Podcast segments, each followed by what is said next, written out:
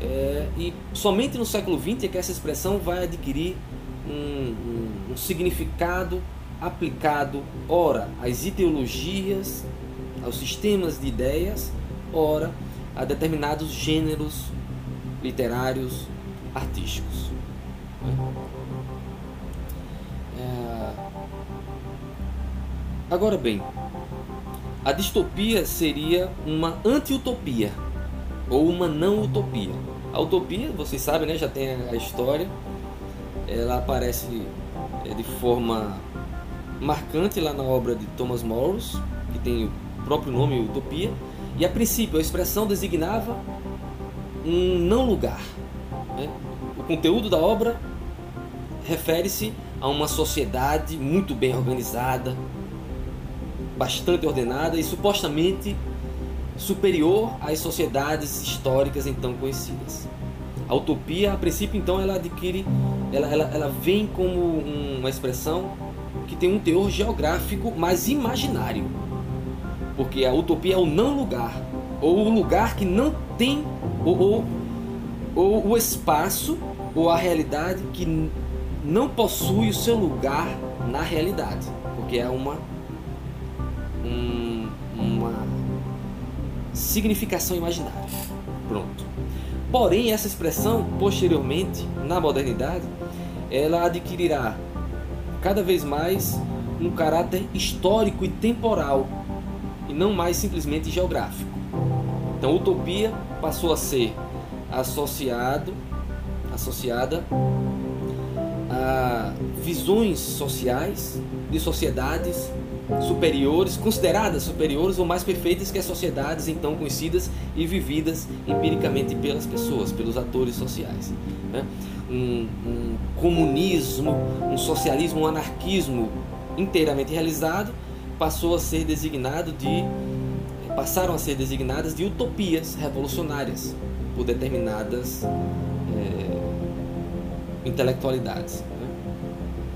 O que acontece é que da passagem do termo utopia como título do livro de Thomas Morris para o emprego que essa expressão adquirirá historicamente na modernidade, nós temos a passagem de uma expressão que era eminentemente geográfica, embora imaginária, para uma expressão que se refere a uma temporalidade histórica. E isso tem a ver com a crença no progresso que se difundirá na modernidade, sobretudo ali no século XVIII e XIX, junto com o advento do iluminismo. Né? Naquele período, vários pensadores eh, começaram a trabalhar com a noção de que, uma vez que o homem moderno começasse a empregar a sua inteligência, a sua razão, desenvolvendo a ciência, poderia também criar novas tecnologias e esses elementos é, concorreriam para o necessário progresso geral da humanidade ou das sociedades. No sentido de a passagem de uma sociedade é, marcada pela profunda ignorância, pelas, pelas superstições, para uma sociedade esclarecida, científica, de conhecimento, mas também a passagem de uma sociedade é, da escassez para uma sociedade da abundância, dado que a tecnologia e o conhecimento racional poderiam contribuir para, se não solucionar os problemas econômicos, atenuar esses problemas econômicos, posteriormente sociais e mesmo políticos. Então, o progresso é essa crença em uma melhoria gradativa das condições de vida sociais. Então, a utopia ela participa desse processo histórico que passou a, a trabalhar com a noção de progresso. Então, o que seria uma utopia em termos ideológicos políticos? Seria um, um, uma, uma sociedade futura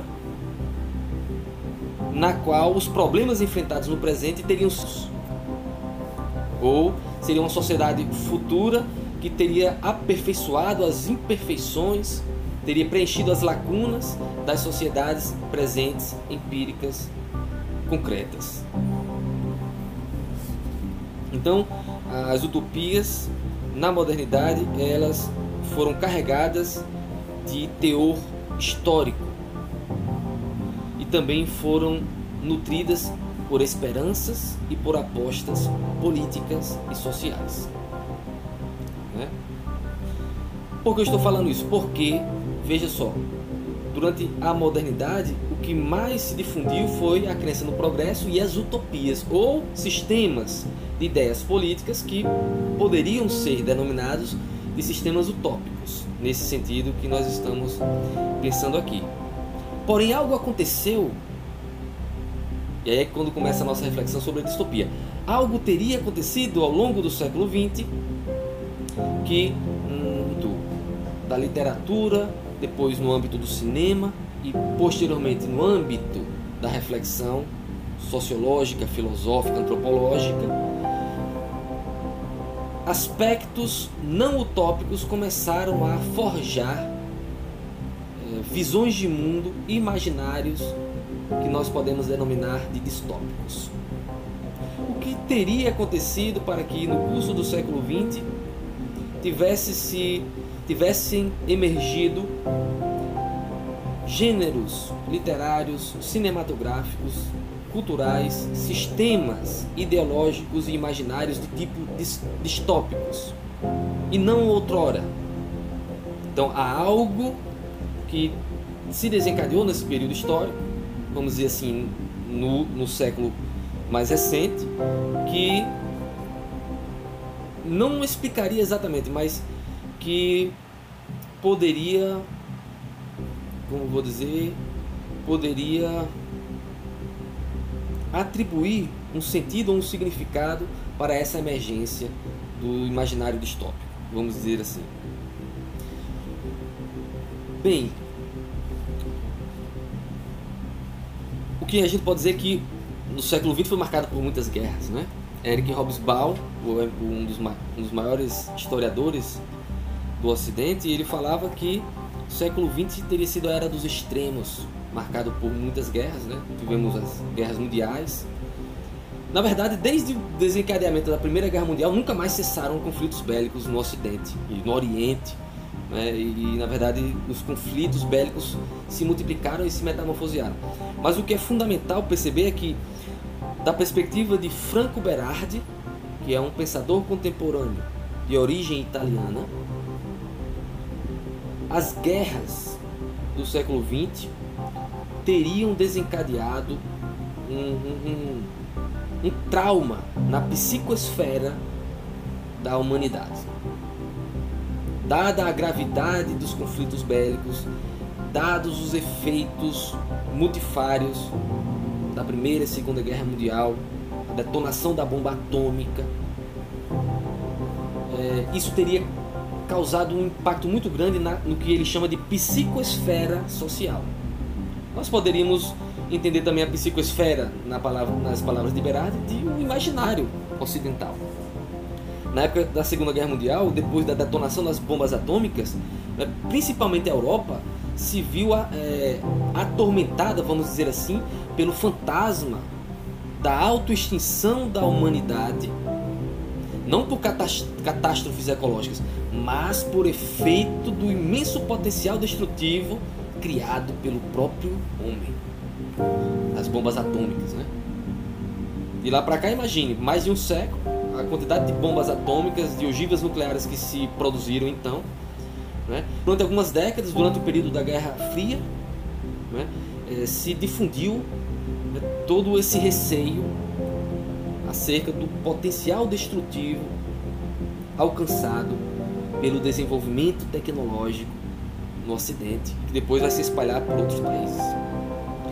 Isso teria, de alguma forma, introjetado no imaginário social ou, no, ou na psicosfera social é, esses, vamos dizer assim, esses heterodiscursos ou contradiscursos utópicos. É como se o século XX, tendo se iniciado com uma grande expectativa, uma grande esperança em torno do desenvolvimento tecnológico, em torno da expansão do capitalismo, tivesse tropeçado nas guerras e aquele otimismo inicial tivesse, se, tivesse sido substituído, a Constituição não ficou boa, mas tivesse que lidar agora com um, um, um, um, um pessimismo, vamos dizer assim, um certo ceticismo com relação aos mesmos elementos que outrora eram vinculados ao otimismo. Vou explicar de uma forma melhor.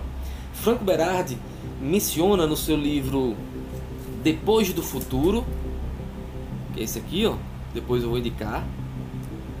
Franco Berardi fala nesse livro Depois do Futuro que o século XX se iniciou no âmbito da cultura com a emergência do futurismo, da primeira vanguarda artística e histórica do século XX. Os futuristas italianos lançaram seu manifesto em 1909, divulgaram para o mundo letrado o seu louvor aos motores, a sua esperança cega e a sua aposta total na tecnologia como ser humano. Eles louvaram a força da tecnologia, eles desprezaram o feminino, eles afirmaram de forma contundente os valores masculinos que transpostos né, para a sociedade seriam representados pela tecnologia, pelo capitalismo, pela indústria, pelos motores. Havia, portanto, um, um otimismo imenso com relação ao desenvolvimento tecnológico, com relação ao capitalismo, com relação às promessas da modernidade. Porém, sem que ninguém planejasse, as esperanças dos futuristas, também com relação à capacidade da guerra em produzir a sociedade futura que eles tanto queriam, traiu as esperanças que eles tinham a princípio.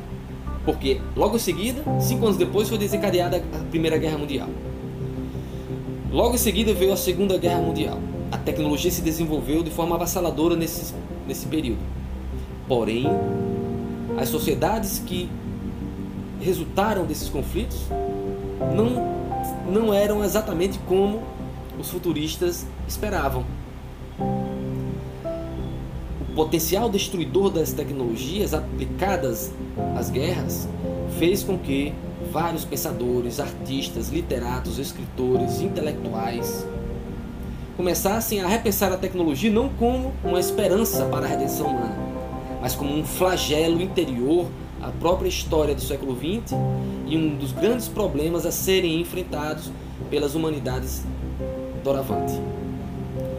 Aí ele vai elaborar reflexões nesse sentido, de modo a nos trazer elementos históricos, sociais, que seriam índices dessa transformação na psicosfera ou no imaginário desencadeado pelos acontecimentos históricos, que teria reconvertido o imaginário que era até então predominantemente utópico em o seu contrário, um imaginário pessimista, cético, às vezes apocalíptico, e aí nesse sentido é que vai é, se, se desenvolver o, o imaginário distópico ou gêneros da distopia, das distopias.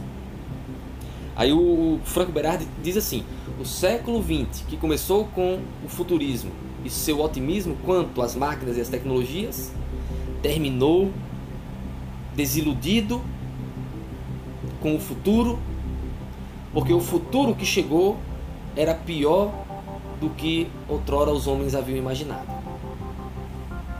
Então, o século XX ele encerra, ele é, ele é encerrado com o que Fukuyama denominará o fim da história, como a derrocada das ideologias, das utopias, porque o final do século XX é, foi marcado pela derrocada do Muro de Berlim, a queda do regime soviético e a hegemonia do modelo liberal capitalista ocidental. Então é como se o esse acontecimento histórico, social e político fosse um marco para é, o imaginário utópico revolucionário moderno. Mas claro, não se trata de até então só ter utopia e a partir desse momento é que se desenvolvem os gêneros distópicos. Não é isso. Na verdade, como aparece até no trabalho de vocês, ah, o imaginário distópico ele já vem emergindo no curso do século XX, mas como algo menor, algo não hegemônico. Porque se nós pegarmos aí as obras mais difundidas, como por exemplo Admirável Mundo Novo, é da década de 30, é, o de Orwell, 1984, é da década de 40, 50. Então já naquela época, quando ainda se tinha, né, uh, os ideais, quando se ainda tinha o bastião da ex-União Soviética como representante de um imaginário utópico, fazendo frente a, a, ao bastião ocidental dos Estados Unidos, é, como que garantindo a validade e a pertinência do imaginário utópico, já existiam pessoas pensando de maneira cética esses tipos de sociedade, a leste e a oeste. Por exemplo, Admirável Mundo Novo, curiosamente, vem antes de 1984. E o Admirável Mundo Novo é uma distopia que reflete criticamente as sociedades ocidentais de tipo norte-americano, liberal, capitalista.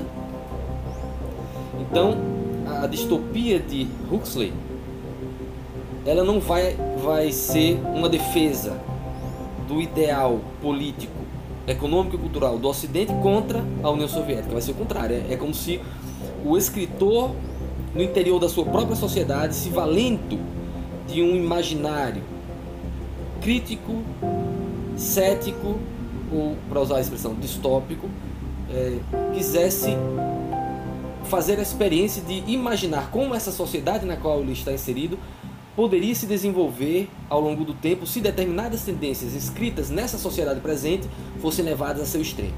Se o desenvolvimento tecnológico fosse né, é, levado a seus extremos de acordo com a lógica capitalista, de acordo com a, no, a lógica ocidental liberal, por exemplo.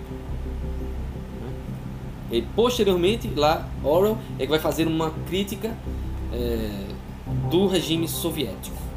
Então, isso para dizer que, ao longo do século XX, também foi se desenvolvendo ali, de maneira embrionária, né, esses gêneros, esses imaginários distópicos. E aí eu encontrei uma expressão que Sefra usa, que é o heterodiscurso. Em um dado momento, na página 62, ela usa essa expressão, em mais lugares também, mas eu identifiquei lá. Talvez nessa época em que a distopia não era um gênero famoso, ainda era um gênero embrionário, vamos dizer assim, em que aparecia no contexto cultural como um, um, um gênero contra-hegemônico ou um gênero de resistência, talvez ele, ele pudesse ser é, denominado de um heterodiscurso. O discurso de Huxley, o discurso de Orwell, entre outros, de Fritz Lang no cinema talvez fossem esses heterodiscursos que no interior das sociedades que apostavam no desenvolvimento tecnológico, no capitalismo, nisso e naquilo como para o benefício da humanidade, na verdade, tinham outros autores pensando na contramão, fazendo esse trabalho da crítica no interior da própria sociedade, para mostrar o lado obscuro da civilização ou a fim de investigar os efeitos negados do desenvolvimento social e tecnológico que não estavam sendo devidamente refletidos à luz da indústria cultural, à luz dos ideólogos que simplesmente faziam discursos para reproduzir as estruturas então existentes. Vamos dizer assim. Então, teríamos esses elementos que vocês vão encontrar de forma bem organizada nesse livro de Franco Berardi que eu mencionei, Depois do Futuro. Né? Eu mesclei algumas reflexões minhas com alguns argumentos dele aqui. Então, é, eu diria que a, a distopia seria é, um dos efeitos do, da emergência de um imaginário que de modo mais geral e genérico poderia ser caracterizado como um imaginário cético, por vezes pessimista, mas quase sempre crítico acerca da sociedade, da existência, disso que nós conhecemos como vida. esse imaginário distópico aparece, como nós falamos, na literatura já há bastante tempo, vai aparecer também no cinema. E é o que vai marcar o seriado Black Mirror. Por fim, vou mencionar apenas como o imaginário, o tópico, ele começa, ele começa, ele está rivalizando com esse novo imaginário cético, pessimista, distópico no final do século XX, com relação à internet. É o que Franco Berardi vai mencionar também em uma passagem do livro. Ele diz: na década de 80 e na década de 90, quando a internet, ou melhor, o, a rede mundial de computadores começa a ganhar corpo para advir para a sociedade civil, existiam dois tipos de discursos acerca dessa nova rede mundial de computadores. Por um lado, é, o discurso utópico. Professor, travou. Vamos voltar então. O professor Lucas está travado. Será que ele se deu conta? Será que ele está nos ouvindo? Professor, se você estiver nos ouvindo, saia e entre novamente.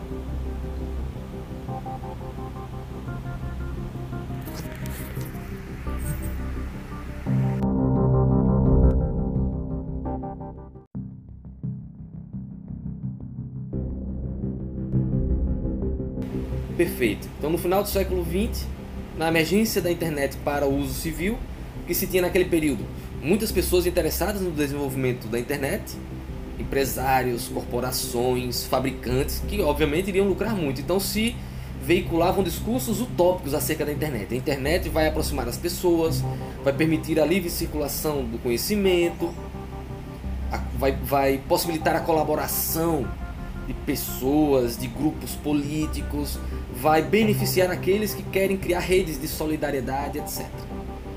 Porém, ainda de forma é, minoritária, também existiam aqueles críticos que estavam exercitando seu imaginário distópico a fim de é, pensar criticamente o que, quais seriam os, os desdobramentos da internet de um ponto de vista não laudatório da tecnologia.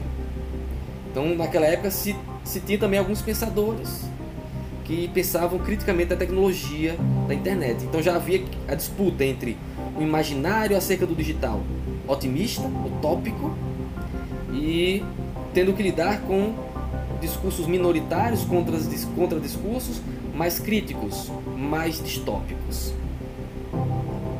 Né? E aí, na virada para o século XXI, na verdade, do século da década de 80 e 90, muito no cinema foi produzido a partir de perspectivas distópicas. Né? Os filmes são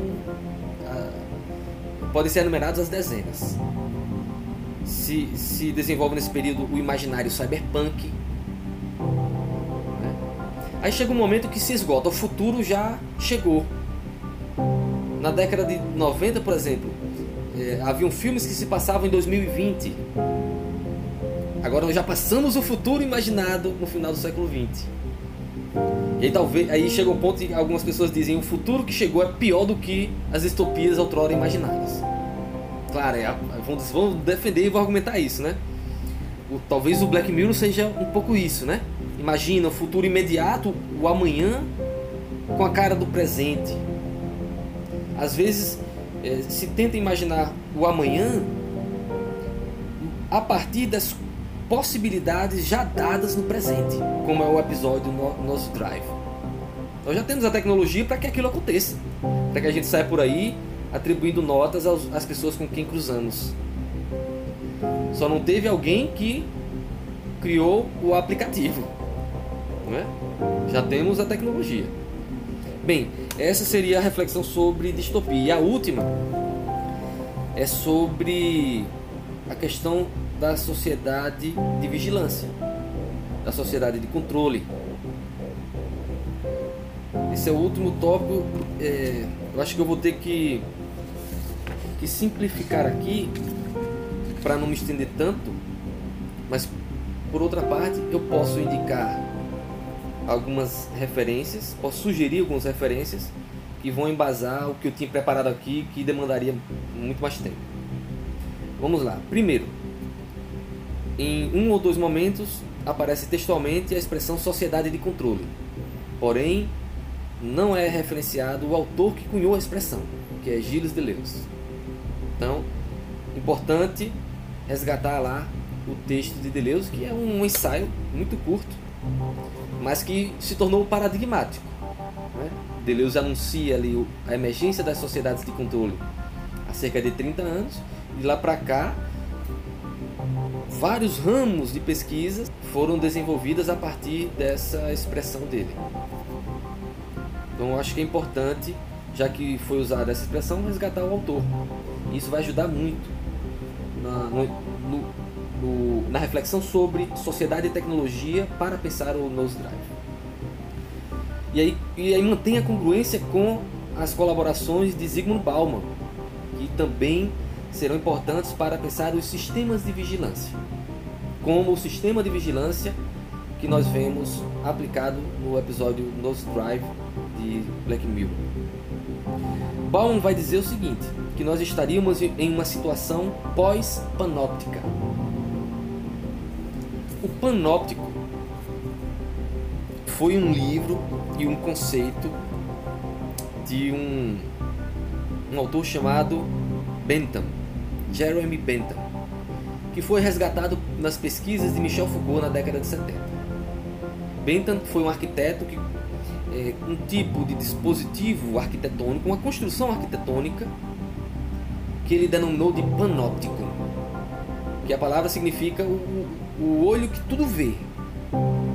Ele pensou uma arquitetura para a construção de presídios, não é uma arquitetura de forma circular, que no centro tinha uma torre que permitia com que uma pessoa pudesse ver todas as celas no entorno dessa torre, sem que as pessoas que estavam encarceradas pudessem ver o vigilante. Então, essa distribuição dos corpos nesse espaço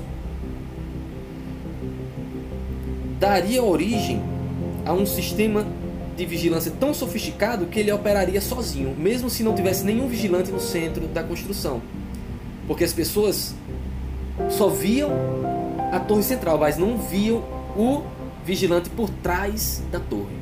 Então eles nunca sabiam quando eles estavam sendo observados por uma pessoa ou não. Então o próprio encarcerado passava a se auto-vigiar a partir do efeito psicológico dessa construção no seu psiquismo. Isso era, em termos muito rápidos, o panóptico né, elaborado por Bentham. Esse panóptico foi paradigmático para as sociedades ocidentais do século XVIII e XIX, que foram denominadas por Michel Foucault de sociedades disciplinares. Assim denominadas as sociedades europeias, a princípio, que é, deram origem a várias instituições em que os corpos são minuciosamente vigiados a fim de se obter determinados resultados institucionais. Que instituições marcam as sociedades disciplinares? Prisões, hospitais, escolas, quartéis generais, hospícios. São essas instituições eminentemente modernas que desenvolvem uma tecnologia de vigilância no interior das suas fronteiras arquitetônicas, não simplesmente para reprimir os corpos, mas para otimizar as forças que esses corpos realizam, de acordo com os objetivos de cada uma dessas instituições. Na escola, é necessário vigiar os corpos para que eles se coloquem numa posição de receptividade para adquirirem conhecimento e obterem um maior rendimento escolar. No quartel-general, se desenvolve um sistema de vigilância para garantir que os soldados executem os movimentos, os gestos, no manejo das armas, na disposição do corpo da melhor forma possível, da forma mais otimizada possível, e assim sucessivamente em cada uma das instituições. Então vai se desenvolver eh, esse sistema de vigilância em cada uma dessas instituições é, disciplinares. Foucault vai falar disso. Mas o que acontece é que no século XX essa, essa sociedade ainda existe, claro, mas na época que Foucault cunha essa expressão, na década de 70, há cerca, portanto, de quase 50 anos, ele já vai ser o próprio autor que anuncia a crise das sociedades disciplinares, porque ele está percebendo a emergência de outros, outras tendências que começam a minar essas tecnologias disciplinares. Os corpos dos jovens estudantes, dos hippies, dos punks começam a se rebelar contra as disciplinas aplicadas nas instituições. Por exemplo, é um sinal disso. De um corpo que não aguenta mais ser disciplinado. É, é, é a emergência de uma indisciplina é, corporal, comportamental. Porém, é nesse período também que vai se desenvolver a, a tecnologia cibernética, que dará, que casará muito bem com a informática, que vai desembocar no final do século XX com a internet para as massas. Aí se dá a emergência da sociedade do controle e a multiplicação de sistemas de vigilância não disciplinares, ou o que Bauman denominará de sistemas de vigilância pós-panóptico, porque o panóptico ele, é, ele era analógico e dependia de uma arquitetura, era uma construção pesada. Com a eletrônica e com as câmeras de filmagem, e depois com outras tecnologias, se torna possível vigiar os corpos a céu aberto, à distância, com aparatos tecnológicos, com dispositivos tecnológicos.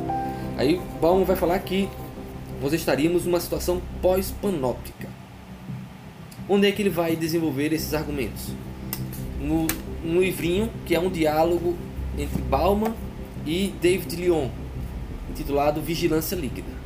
Pronto, aqui em dois capítulos ou três já tem toda essa discussão sobre desde Foucault a importância para pensar o sistema de vigilância até após panóptico, que é a situação contemporânea, com os sistemas de vigilância eh, eletrônicos e digitais. Aí Bauman inclusive vai desenvolver reflexões sobre as redes sociais, que são também sistemas de vigilância, né, em que as pessoas se auto vigiam e vigiam umas às outras, mas de forma voluntária. E as pessoas colaboram com essa vigilância. As pessoas se expõem, elas querem se expor. E ao se expor, elas estão oferecendo né, elementos para é, a, a, a, vigilância mútua da pessoa e as outras, quem ela segue, e dela própria pelos outros usuários. Bem, aí Bauman vai falar que existem nessa situação pós-panóptica a coexistência de pelo menos três dispositivos de, de vigilância. O próprio panóptico ainda existe em algumas instituições e existe um outro tipo de panóptico auxiliado por tecnologias digitais e pelos drones. Existe um outro dispositivo que ele denomina sinóptico, que não é como o panóptico. Né? O panóptico era um, um centro, uma pessoa olhando e vigiando muitos. O sinóptico é o contrário. É muitas pessoas olhando para o mesmo lugar. As telas, as redes sociais, por exemplo, a TV. Muitas pessoas dispersas por aí estão dirigindo a sua atenção para o mesmo foco imagético, o mesmo foco discursivo, vamos dizer assim. Isso seria, em linhas muito gerais, o sinóptico. E um terceiro dispositivo seria o banóptico. E aqui vai servir para a análise do nose drive.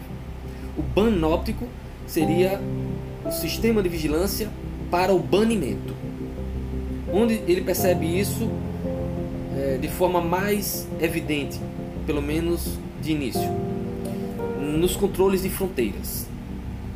É, nas fronteiras, os guardas começam a é, catalogar os dados das pessoas, dos imigrantes, daqueles que pedem asilo político, começam a catalogar, não é fotografia, assinatura, que é o básico já há bastante tempo, mas começam a é, começar a querer catalogar outros índices corporais.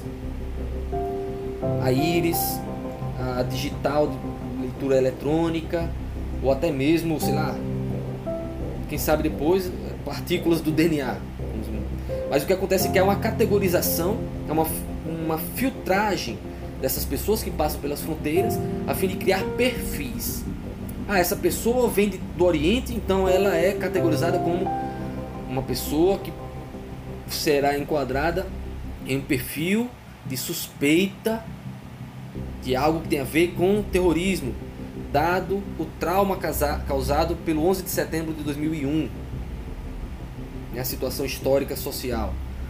É, enfim, aí há o, o ban óptico, o sistema de vigilância que não vai reprimir, ele vai categorizar, ele vai criar perfis de pessoas a fim de banir determinados perfis.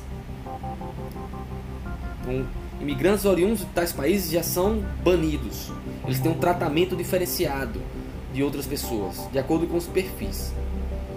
E isso, né, quando você for ler, vai pegar os detalhes, vai servir para entender um pouco lá do que acontece no episódio Nose Drive.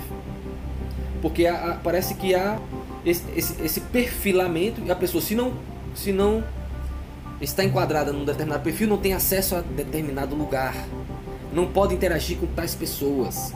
Então existe uma espécie de banimento que é resultado da catalogação de dados pessoais daquele sujeito, daquele indivíduo. Então talvez esse conceito de banópico sirva para refletir alguma questão lá do episódio. Certo? Eu acho que é isso. A última questão, ainda sobre essa questão tecnologia, né, que é importante, eu vou fazer uma sugestão e aí fica a critério de vocês ver como vai entrar, se vai entrar. É, o autor Maurício Lazarato, que é também um sociólogo, filósofo italiano do nosso tempo, conterrâneo e contemporâneo de Franco Berardi, eh, curiosamente dois italianos, né, que eu estou citando aqui, é, Lazarato vai resgatar duas terminologias utilizadas outrora por Deleuze e Guattari, que são sujeição social e servidão maquínica. Que são dois conceitos utilizados por Deleuze e Guattari para pensar é, a produção de subjetividade no final do século XX, ou seja, no contemporâneo. Eles vão dizer o seguinte: é, as subjetividades humanas estão cada vez mais sendo processadas por os mais variados tipos de maquinismos. Outrora, telefones, rádios, TVs, mas agora internet, smartphones, algoritmos. Todos esses dispositivos estão é, convergindo para o estímulo do, da produção discursiva, da produção imagética e, portanto, estão concorrendo para a produção de subjetividades no trabalho vocês trabalham com a noção de identidade, né? Que é uma outra forma de pesquisar a produção dos sujeitos, das, do, dos indivíduos. E aí Lazarato vai dizer que nós estaríamos em uma situação cada vez mais maquinocêntrica. Nessa situação em que as máquinas, as mais variadas, têm ocupado um lugar central na vida cotidiana das pessoas, teria se difundido uma servidão maquínica nunca antes vista. E aí é preciso entender o que ele está denominando de servidão maquínica. Servidão maquínica é, significa que o, o sujeito, o seu corpo e a sua subjetividade fazem parte de uma máquina maior. É o ser humano que faz parte de uma máquina que ultra, ultrapassa e que utiliza da inteligência humana, da força física do ser humano, da sua imaginação, da sua criatividade, como um componente dessa máquina social. Né? Só que essa servidão maquínica, ela não, não se dá sem que ao mesmo tempo os seres humanos sujeitem socialmente uns aos outros, de tal modo a que eles se assujeitem às máquinas. Então não são as máquinas que assujeitam os homens, são os seres humanos que, na forma como se relacionam, vão ser os agentes para que os seres humanos se tornem peças dessas maquinarias. Então há uma articulação entre essas duas noções: sujeição social e servidão maquínica. Onde é que nós vamos encontrar a discussão dessas terminologias? É no livro de Maurício Lazarato, intitulado Signos, Máquinas e Subjetividades. Esse livro aqui. Signos, Máquinas e Subjetividades.